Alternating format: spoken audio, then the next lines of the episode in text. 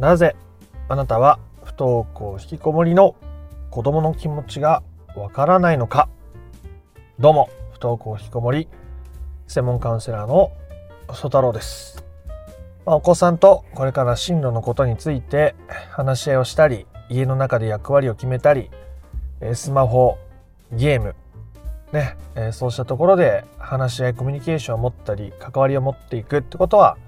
あとても大切になることが多いですが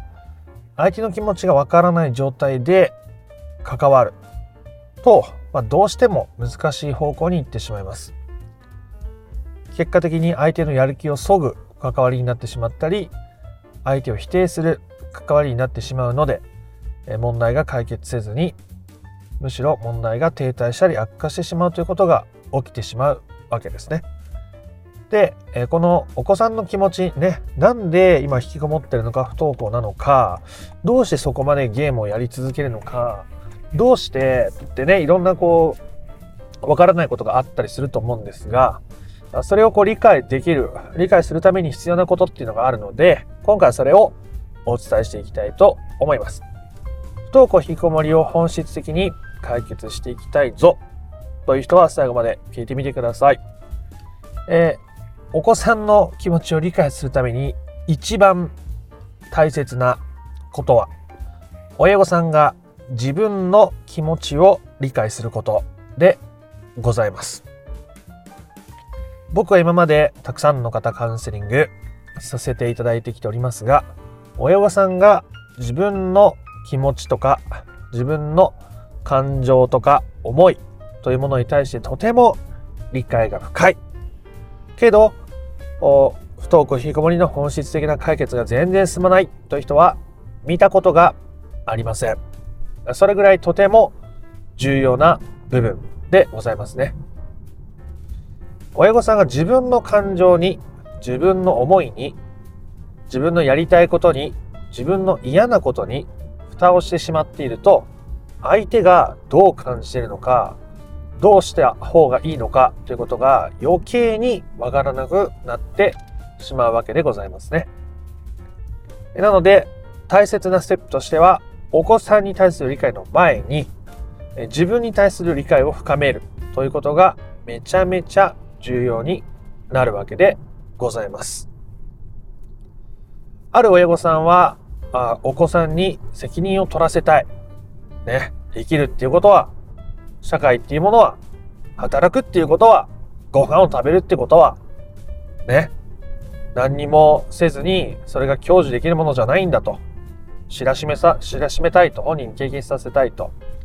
まあ、いろんな思いがあって、まあ、そういうふうに仕向けたりしてしまったりするわけですね。じゃあ、なんでそれをそう仕向けたくなっているのか、っていうことがとても大切なわけです。それはお子さんと会話が成立する状態であろうが成立しない状態であろうがそこの部分の整理をするってことはめちゃめちゃ大事です。えなぜかということをここから話してみたいと思います。え子供にその社会のまあ言ったら厳しさとか、まあ、生きるってこととか働くってことはみたいなのを親御さんなりに伝えたいと思うときにそれじゃあ今のままじゃ通用しないよとか外に出て社会の荒波に揉まれてもっと自分がどうしなきゃいけないかか学んできなさいみたいな気持ちが、ね、親御さんの中にあると。それは今のお子さんを受け入れる関わりにはなっていないですよね。まあ、受け入れる姿勢がそもそもないから、えーお子さんの様子とか感情とか思いがなく、うん相手にこうさせる、こうしてほしい、こう関わるっていうところが出てきてしまうわけです。それは自分の領域と相手の領域を分けることなく、親御さんが一方的に自分の領域を相手に押し付けることになってしまうので、それで人間関係が良くなっていくとか、お子さんが明るく表情を変えて家から出ていくということは、まあ、基本起こらないことですね。まあ、その前提となる信頼関係がそもそもないから難しいし、そうやってまず自分がどうして、え子供に、えーそう社会に出てほしいと思っているのかってことをもっと細かく見ていく必要があるわけでございますね。ある時僕はそのお子さんがゲーミングパソコンを出してほしいと。ね。ただ前に出した時、買い与えた時には、もう際限なくゲームをやって、で、それをやめさせる、やめさせない、まだやる、やらせたくない、もうとんでもない攻防が繰り広げられて、もう親子の信頼関係はマイナスになってしまったと。もう子供は暴れに暴れるし、もう自分の人生に意味がないって言って泣くし、親御さんとしてはそんなゲームに人生を狂わせてほしくないし、ね、とても難しい状況になっていたという方のカウンセリングをしていたときに、えー、子供がまたゲーミングパソコンを出してほしいとね、いう要望があったと。で、その時に、じゃあ夜は何時まで、えー、で、もし、えー、その何かあったらこういう対応する。まあ、いろんなことが書いてありました。こういうふうに行こうと思うんですけど、どうですかって聞かれる感じだったんですね。で、でもどうしてそれをしたいのかがないと、それが自分の領域について話している親御さんにとっての問題の部分なのか、お子さんの領域を犯すものなのかっていうことがわからないですよね、僕は。だから、それが一般的に見て別にそんな悪くないような条件付けであったとしても、親御さんがどうしてそれをそういう条件にしたのかっていうことを自分が分かっていて、しかも自分がそのお子さんに対して押し付けるような価値観を持ってないかってことをちゃんと確認できてないと問題は難しくなってしまうわけですね。一旦なんかゲーミングパソコンを明け渡して子供の状態が良くなったりとかしたとしてもその決めてる段階で親御さんが子供の領域に入ったりむしろ明け渡したりしすぎていることによってまた問題はどこかで再燃噴出するからですね。なので僕はそうやってメール連絡をいただいた時にどうしてその条件したいと思いますかってお子さんに対してどういう思いでこの条件つけてますかってその中で自分にとっての問題とお子さんにとっての問題ってどういうふうに分かれてると思いますかっていうようなあまあ返信をしましたね。だからそれでいいとかここが良くないとかこの条件は絶対こうした方がいいみたいなことは、まあ、僕はあんまり言わないですね。で明らかにその親御さんが領域をまたいでいたり、えー、こう整理できてないなって思う時にはさっき言ったような質問をしてえ教えてもらうっていう感じです。で僕が質問する時に大体ほぼその親御さんはそのことについて考えていないことが多いですね。それがいいとか悪いとかじゃなくて、やっぱそこまで整理せずに子供と関わってしましましまうがために問題が難しくなってしまうということですね。で、整理してみる。じゃあ子供にあんまり夜遅くまでゲームしてほしくないから、なんでかっていうと、昼夜逆転してしまって、ね、またゲームをじゃあ撤去する撤去しないってなったら、前みたいに揉めるのが嫌だから。で、それで、えー、強行してゲームをこうやってパソコンを取り下げるっていうことにもこう自信がないと。ね、お子さんもそれなりの年齢だし、子供がそれに抵抗した時に自分も、うんと、対応できなさそうだから、それは正直難しいと。じゃあ、それは、えっ、ー、と、親御さんがそれに対して不安があると。ね。それをまず受け入れたりすることも大切だったりするわけですね。でも子供は、えっ、ー、と、10時、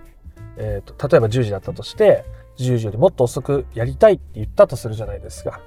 じゃあその要求に応えるっていうことが親御さんとして、えー、自分の領域を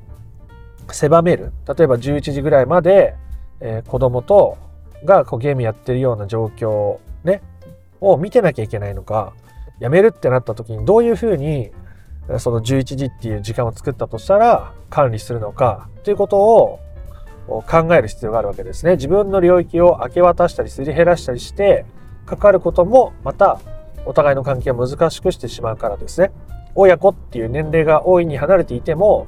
そこに対等な人間関係がないと結果的に関係は難しくなっていってしまうのでそういう整理をしていく。で、その時に出てくる不安とか焦りとか迷いみたいなものはまた受け入れて、え見ていく。で、自分の領域について考えた時に、えー、お母さんとしてはこういう条件じゃないとやれないと。でもし約束を破った時、ね、守れなかった時は、こういう対応をしようと思うと。えなぜなら、お母さんとしてはそれ以上あなたにね、声かけしてゲームやめたらとかやめなさいってやっても、多分難しくなっちゃうと自分にもその余裕がないだろうし、また前みたいに喧嘩みたいになっちゃうと。だからそれはできないんだということを伝える。で、えー、子供にも話をしてもらって、お子さんからの意見とか思いも聞いた上で、じゃあこのラインねって言って、え線を引くと。でそうしてお互いの領域を尊重し合うように話し合えた上での決定というのは、まあ、お子さんも守ってくれることが多いです。そして守れなかった時の対応まで決めているので、守れなかった時には、毅然とした対応を取る。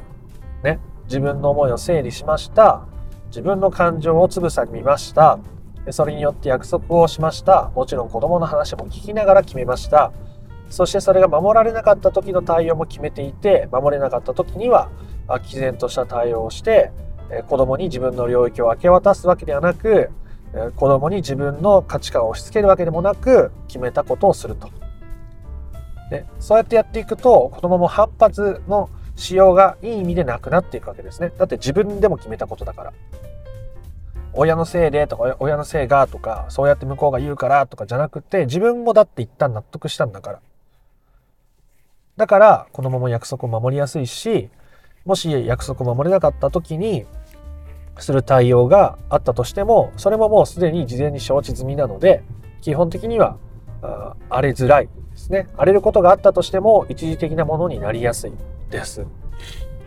そしてその方はお子さんとの約束を決めて